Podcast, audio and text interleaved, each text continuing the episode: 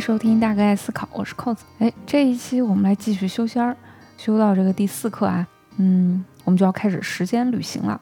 时间旅行听起来好像是一个挺洋气的概念啊，但是实际上咱们中国古代呢也有这个呃这门手艺啊，尤其是道家，咱们不是修仙嘛，嗯，你看这个庄子，呃，《庄子天下》这个书里面啊，就记载了惠施提出的一种时空观。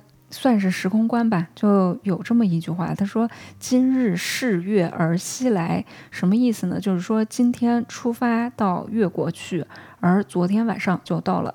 啊，这个要不然就是穿越了时空，要不然呢就是这个越国和楚国中间有一个时时呃日期变更线。当然，现在也有解释，就是说这个里面体现了一个东方哲学的深刻吧，就是。每一个时间点呢都是相对的，每一个今天都有明天，每一个明天都会成为昨天啊。那咱们今天呢还是正经来说一说时间旅行啊，这个是所有的科普，呃，主播科普节目都绕不过去的一个选题。嗯，而且我们作为一个科普节目，对吧？早就应该讲了，人家科普节目一上来就讲，啊，这个简直就是科普一零一。时间旅行呢可以很复杂，但是我们先。呃，来谈谈几个简单的，这样不用离开家门呢，又可以时间旅行的方法，这种真正做到居家修仙，对吧？首先，第一种就是原地待着啊，不做任何事儿，你已经在以每秒一秒的速度时间旅行了。也就是说，此时此刻，你已经比刚才点开这个节目的那个你往前又走了两分钟了。啊，如果你想要去明天呢，那也很简单，你现在就去躺床上睡一觉，哎，一睁眼就是明天了，是不是很容易？但是这样做的重点就是，我们周围其他所有的人都几乎在以一样的速度，嗯，同时在时间旅行，那你肯定会觉得这也太无聊了。你在原地待着，和所有的人、所有的物物品一起在旅行的话，那就相当于哪儿也没去嘛，对吧？这就跟全班同学集体每个人都加十分一样，嗯，就等于所有人都没有加。行，那你要想要相对其他人不同的速度去时间旅行的话，那你可以试试站起来走两步，嗯，就是你只要你在移动，你有一定的速度，那么你正在相对于其他人、其他静止的人穿越时间了。相信大家其实也都知道啊，可以通过速度进行时间旅行。我们。很早就知道了时间和空间的这种关系，你移动的越快，时间就变得更慢。如果你在你家小区正常步行的速度走个一圈，走个四百米，比如说，你就会比在你家里的亲戚朋友，呃，静止不动的这些亲戚朋友年轻三飞秒。飞秒啊，飞秒就是千万亿分之一秒，啊，这个就是穿越到遥远未来的最简单、最实用的方式。的第一步就是走得非常快，嗯，根据爱因斯坦的狭义相对论呢，当你以接近光速的速度去移动的时候，那相对于外界，你的时间就会变得更慢。而且这个不仅仅是一个猜想或者是思想实验啊，它是经过测量的。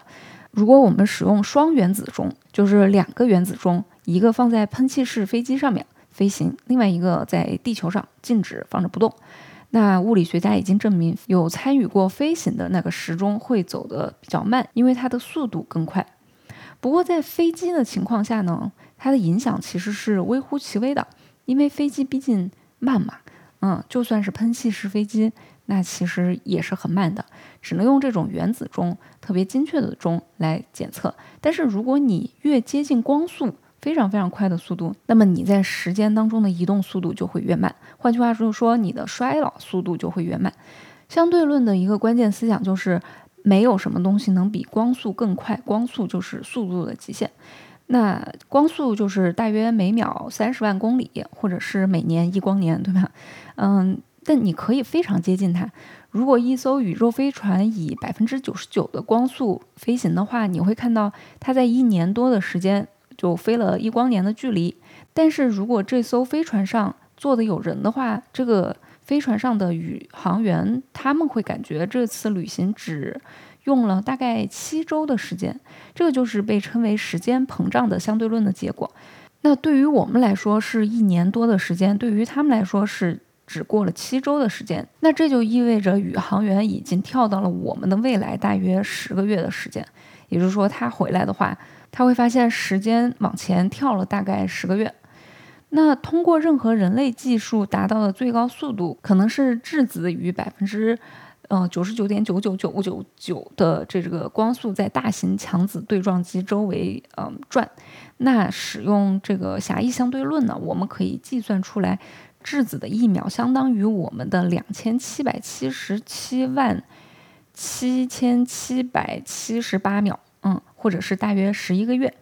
而且大家不要觉得这个还是只是停留在理论上，因为我们真实的生活当中也是会用到的，也不是生活吧，就实验当中是真的会用到的。比如说，粒子物理学家在处理这个衰变粒子的时候，就必须考虑到这种时间膨胀。在实验室里面啊，缪粒子这种粒子，它通常衰减的时间呢是二点二微秒。那从经典力学的速度公式去计算的话，缪粒子它运动的平均距离只有大概六百六十米啊，它就会衰减了。但是快速移动的缪子，比如说宇宙射线撞击高层大气的时候产生的这个缪子，它们就会需要十倍的时间才能分解。我们人类就能够观测到来自外太空的缪子，它们能穿过十五千米的大气到达地面啊，这么长的距离，这就是因为这个时候的缪子它的运动速度非常快，所以它的时间会明显变慢。那从地球上的观察者来看，缪子的寿命就比二点二微秒要长得多得多，所以大部分的缪子它们都能够在衰变之前到达地面。那用这个方法来时间旅行呢？虽然可以起到点作用，但是你可能会想到，哎，那我走出房子之前，你肯定会需要站起来，对吧？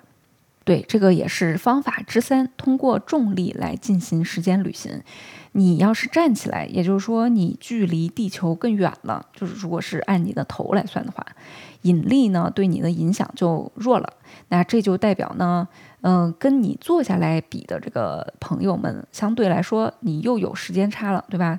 我们都知道啊，更大的引力会让这个时间慢下来。如果你站起来待一分钟，你的脚就会比你的头年轻十飞秒。所以，如果常年你家住的比较低一点呢，你这个引力大一点，说不定也是可以让自己年轻一丁点儿的。那要是那样的话，啊，你下楼走一圈的话，除了速度能给你带来一点加成以外，比起在高楼里面宅着不动的朋友，你还能再往未来穿越那么一丁点儿。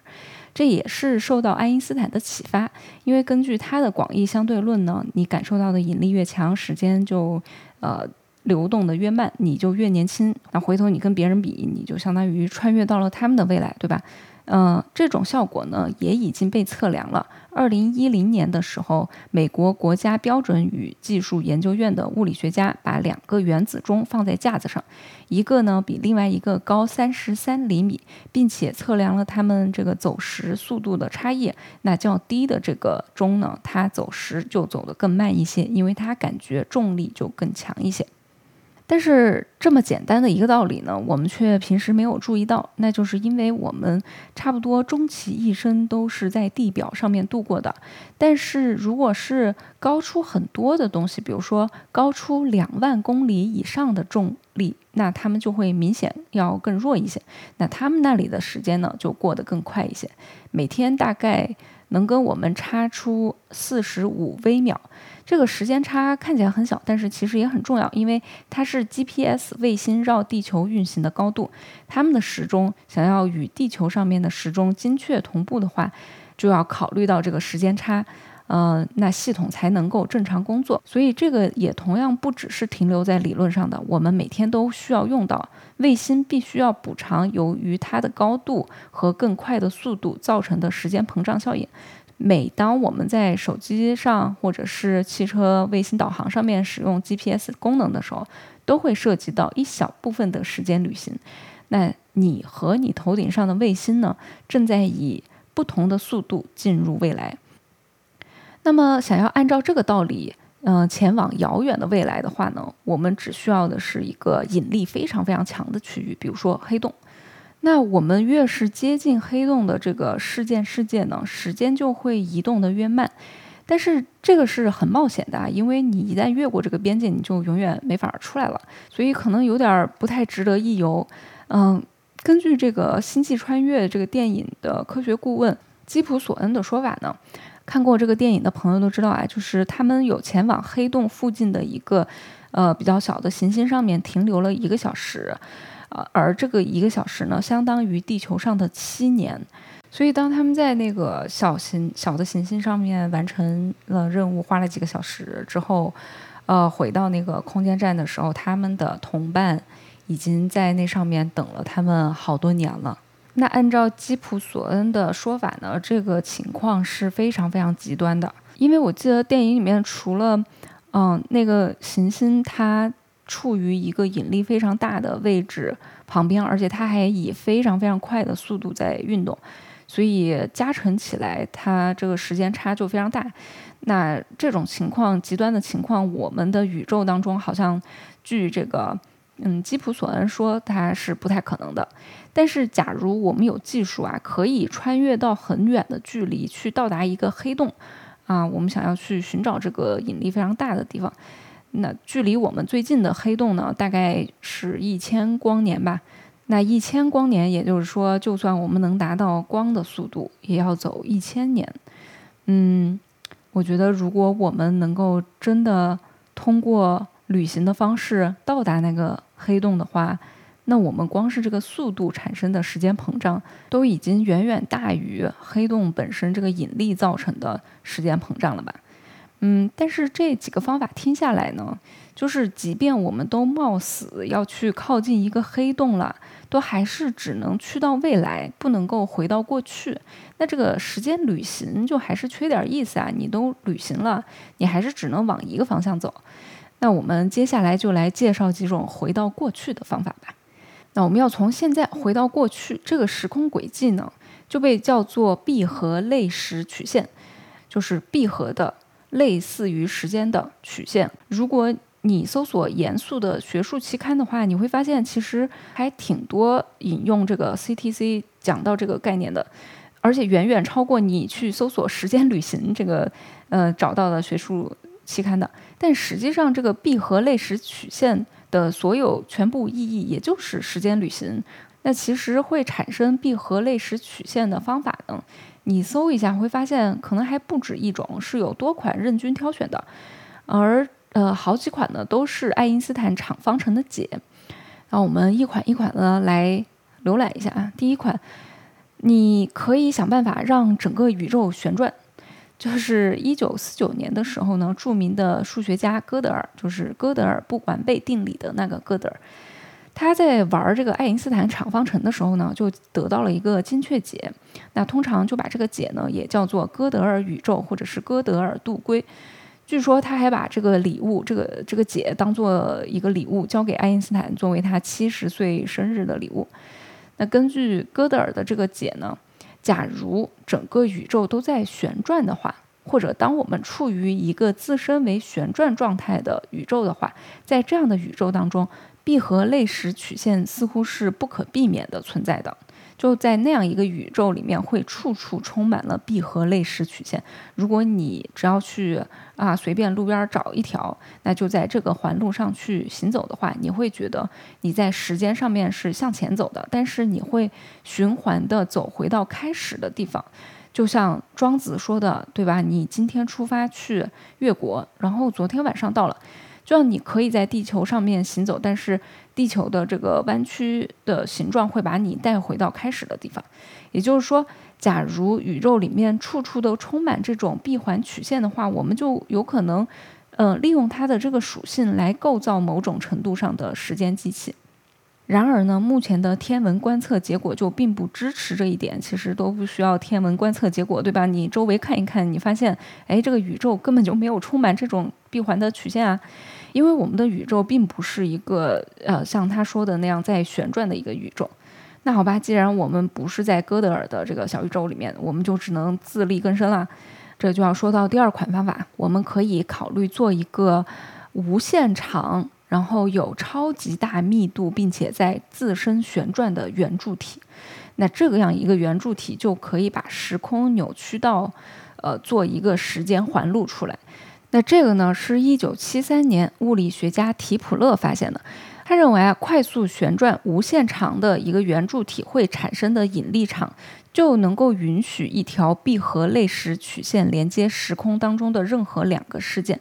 所以，当沿着适当的方向去充分加速的一个呃航天器，就可以去沿着这个闭合类时曲线在时间轴上面向前后移动。这就意味着这个快速旋转的一个。这么一个致密无限长的圆柱体，它可以充当时间机器，嗯，而且这个所谓的提普勒柱体啊，圆柱体也有叫提普勒缸的，它应该就是现实世界当中最接近真实时间机器的东西了。但是，它可能永远不会在现实世界当中建造，是吧？你一听“无限长”“无限”这个词，就说明了这个在工程上是不可能的。更多的呢，它是一个学术理论上面的好奇，嗯，不过他在论文里面还进一步假设了，如果我们是一个有限长的旋转圆柱体，好像也是可以产生类似的效果。但是呢，他并没有给出一个严格的证明。而且，姑且我们假设他猜对了，那理论上我们需要把十几个中子星去排成一列，然后用某种方法让它快速的旋转。快到就是对时间和空间的结构都产生了干扰，然后借此呢可以制造一个时间机器，但是听起来好像还是有点难。那我们接着往下滑，嗯，下一款，下一款就是我们耳熟能详、十分熟悉的虫洞啦。一九三五年的时候，爱因斯坦和罗森写了一篇论文，他们在论文当中就指出广义相对论当中的一个解啊，就是允许时空的两个遥远区域之间存在着某种捷径。他们就称这个捷径是桥，啊，那现在我们这个网络流行语言也不叫网络流行语言，就是现我们现代人就管它叫虫洞。它的理论呢就被许多的物理学家继续发展，包括了吉普索恩以及霍金。嗯，这个这个虫洞的基本想法就是说，在非常非常乐观的情况下，如果你打开一个虫洞，你不仅可以创造一个空间点和另一个空间点的捷径，你还可以创造一个时刻到另外一个时刻的。这个捷径，那我们都知道虫洞是一个假设性的，但是它在理论上面看起来好像也不是不可能。比如说，嗯，黑洞周围的引力场它不是会很严重的扭曲时空嘛，以至于它有可能会自行折叠。那如果它折叠起来，结果就是所谓的虫洞，这就是。我们在科幻电影当中很熟悉的一个概念，虽然它在我们实际日常生活当中呢，就并没有像好莱坞电影里面说的那么实用。它不太好用的这个主要原因，就是因为如果你去接近它，你想要去穿越，呃，接近它的时候，这个。黑洞的引力就会把你撕成碎片，但是理论上这个确实是可能的，因为我们谈论的是时空嘛，而不仅仅是空间。那虫洞的出口呢，是有可能会比它的入口更早的，这就意味着你，你可以通过这个虫洞回到过去，而不是去到未来。但是问题是，就是没有人可以造一个虫洞，对吧？或者是。呃，当你造一个虫洞出来的时候，你要怎么不让一个虫洞去坍缩呢？不让它倒塌呢？那科学家通常认为说，你要防止一个虫洞塌缩，你得要很多的负能量，但是又没有人知道怎么去制造那么多的负能量，对吧？除了网上的网友们，嗯，制造很多的负能量，但是又不能用。但是有很多的物理学家，包括霍金。他们认为虫洞会在量子，呃，这个尺度上面不断的出现和消失，因为它它这种小虫洞呢，比原子要小的更多。即使这些小虫洞存在，你使用它的诀窍就是你去捕获一个，然后把它膨胀到人类规模这个宏观的规模大小。但这一个可以说是壮举啊，它是需要更大的能量的。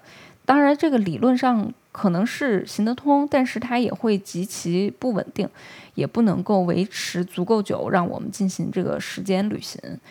我们要开一个飞船去穿越虫洞的话，在飞船穿过虫洞之前，它可能就已经缩小断裂了，就变成两个分离的起点了。嗯，在理论上呢，打开一个虫洞所需要的这种巨大的能量呢，也可能会最终摧毁虫洞。那由于广义相对论和量子力学之间的这种不相容呢，科学家还没有找到合理的一个解决方法。而且在我们的宇宙当中呢，还目前没有发现任何虫洞的存在，所以这个想法还是处于一个假设阶段。那假如再退一步说，呃，如果虫洞是可以回到过去，为什么没有未来人就回到我们这个世界呢？那是因为就算我们能够呃做两个虫洞，呃，或者是找到两个虫洞，我们需要让他们俩呢有时间差。这样才有穿越的意义，对吧？你你你不可能从此时此刻穿越到此时此刻就没有任何意义。那回顾一下前面呃回到未来的方法，就是我们可以把虫洞的一端呢就拿上，嗯，找一个什么飞船，哎，给它拿上，啊，也不知道怎么拿，反正拿上，加速到光速的很大一部分，然后呢去兜一圈儿，再带回到原点，这样时间膨胀呢会导致这个。带走的刚才去兜兜风的这个虫洞呢，会加速进入到未来。那或者是另外一个选项，我们可以把这个虫洞的一端到一个很大的重力场里面，比如说让其中一个重力高于另外一个入口的重力，再把它拉回到另外一个入口附近的位置。啥意思？就是跟星际穿越他们去那个重力很大的那个呃小的星球一样。就想象一下，你我现在同步，我们的手表都显示的是二零二二年，对吧？好，我坐上一个飞船，拿上虫洞的一个入口，啊，加速到接近光速，然后兜一兜一圈，再把它带回来，或者是，呃，加速到接近光速，然后去一个重力特别大的星球，去一个黑洞附近，然后兜一圈再回来。那现在我的手表显示的是二零四九，你的手表显示的是二二二二啊，就很二。那但这两个虫洞呢还是连通的，对吧？所以你可以钻进你那个入口，然后你你你就会从我的这个出口里面出来，也就是回到二零四九了。那这样看起来呢，不管你怎么折腾，我们都是没有办法回到没有时间机器之前的时候的。你不可能回到过去去看一看恐龙，或者是穿越回古代坐享后宫佳丽三千，尤其是。你想要达成后者的话，最难的步骤可能不是穿越。嗯，两千零九年的时候啊，这个霍金就是大科学家霍金，为时间旅行者举办了一场派对。然后在这个派对发生了之后呢，他才发出了邀请。那在这个派对上就并没有客人出现。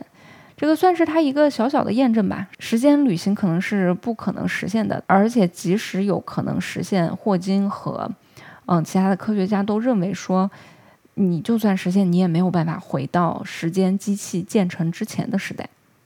那我们刚才说了这么多种方法，那这一些方法在实际呃现实生活当中可能有一点牵强，有一点附会。根据我们目前所知道的。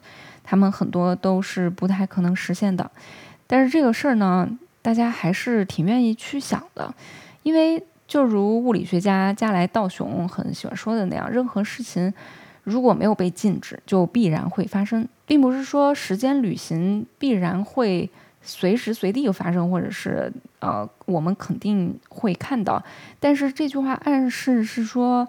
呃，宇宙如此的广阔，至少也应该偶尔在某一个地方发生。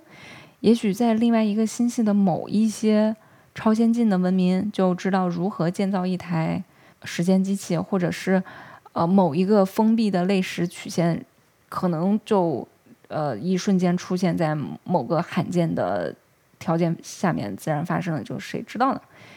那这么快呢，就讲完了这一期，扯点闲篇儿，拖一会儿吧。就是回到前面庄子说的这个哲学问题啊，它可能会让人思考这么一个问题，就是时间是什么？嗯。人类最初，我们观察自然世界的周期，然后制作了历法，然后发明了更加精确的计时方法。现在我们可以很精确的度量时间，但是我们度量的这个到底是什么？如果按照前面所说的，我们在不同的速度下、不同的引力下，都会经历不同的时间流逝，时间它是可以变化的话。而且时间是可以和空间结合起来变成时空，时空可以被弯曲，可以被折叠，那这就更加让人不解了。时间到底是什么？当然，我们从脑科学的角度来说，我们大脑有一套感知时间的机制，也挺有趣的，以后可以单独讲。但是，就抛开我们大脑对时间的感知，时间这个东西，它本身也是十分抽象、难以理解的。但是我们今天之所以会去讨论如何时间旅行，那是因为关于时间，我们有一点是非常确定的，至少我们至今所有人对时间的感知，让我们非常确定一点，就是时间它有一个方向，而且它只能往这一个方向移动。我们管这个叫时间之箭。我们都知道，在我们这个宇宙当中，熵一直在增加，也就是热力学第二定律所说的一个孤立系统的熵，也就是呃混乱程度，它只能随着时间的流逝不断的增加，而不会减少。那也正是宇宙的这个属性定义了时间之箭的方向。那既然时间是这么个嗯基本的属性的话，那它就应该出现在形容宇宙的最基础的规律当中，不是吗？然而，但是在呃微观的层面，时间之箭它是对称的，也就是说，在微观世界里面，如果时间轴倒放的话，物理法则依然是成立的；而在我们宏观世界里面，却明显不是这样，对吧？时间轴是有一个很明确方向的。那我们听了这么多的科普节目，我们知道现在的物理学有两套理论主导控制。相对论形容的是宏观物体的行为，量子力学解释的是微小物体的行为。那理论物理学这半个世纪以来最大的目标之一，就是把这两者协调起来，形成一个根本的所谓的万物理论。有很多的人尝试这么做，但是目前没有任何一个理论已经被证实。而且这些被提出的理论呢，千奇百怪，在这些理论里面。大家关于时间的描述都很不一样。比如说，有其中有一个很奇怪的理论，有一个叫做惠勒德维特方程式的理论，它居然这个方程里面没有时间，就它没有把时间包含在内。也就是说，按照这个方程来解释世界的话，时间是不存在的。当然，就像目前市面上所有的万物理论一样，这一个方程式呢，也只是一个猜测而已。但是你这么一想吧，就很。容易陷进去，对吧？这么一想就觉得让人特别容易乱开脑洞。就难道时间真的只是我们的幻觉吗？嗯，那也有观点认为，就是说，说不定时间可能它并不是一个基本的属性，不是一个根本的那种属性，而是一种涌现性属性。涌现性属性这个概念就是通常是在生物学里面的，就说。这个属性呢，不存在于系统的一个个别部分，但是它存在于一个系统的整体。就是比如说，一个水分子它不会产生潮汐，但是整个海洋它就会有潮汐。呃，可能在微观的层面里面，我们没有这种时间的属性，而在组成宏观物体之后，就有了持续的变化。嗯，这也是有可能的，对吧？就这么一想，就光是这么一想的话，就想我们。看的任何的活动的画面，不管是短视频还是电影还是什么的，它每一帧其实都是静态的。但是，一旦这些静态的图片连在了一起，它就有了变化。那在电影或者是动画或者是这些动态画面的角度来说，它们的时间的属性来自于一系列画面之间的串联。那在物理学上面，是不是时间也是这样的呢？嗯，不知道。目前看起来，短期内呢，我们不会对这个问题有什么答案，我们就只是乱开一下脑洞，留给大家作为晚上洗澡的时候的沉思课题。你也可以乱开脑洞想一想。好了，今天讲了半天，但好像真正好使的这个时间旅行的方法也没有几个。说到最后呢，连时间是啥也搞不明白了。但是为了安慰你，欢迎来到未来，就差不多你开始听节目之后的三十分钟。我还费劲扯闲篇儿，又帮你们多往未来前行了五分钟呢。好啦，今天的节目就说到这里。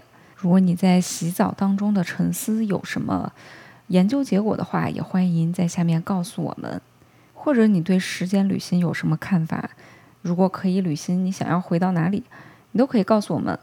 也欢迎大家点赞、多多转发。好，下次我们再聊。My friend Aileen made a time machine, but was keen on keeping it shiny clean. To travel back in time had always been my dream, so I hatched a scheme and jacked a pod like Ween. AD 33, maybe you would see me telling Jesus his friend Judas was untrustworthy. You think that's fresh? Well, just you wait.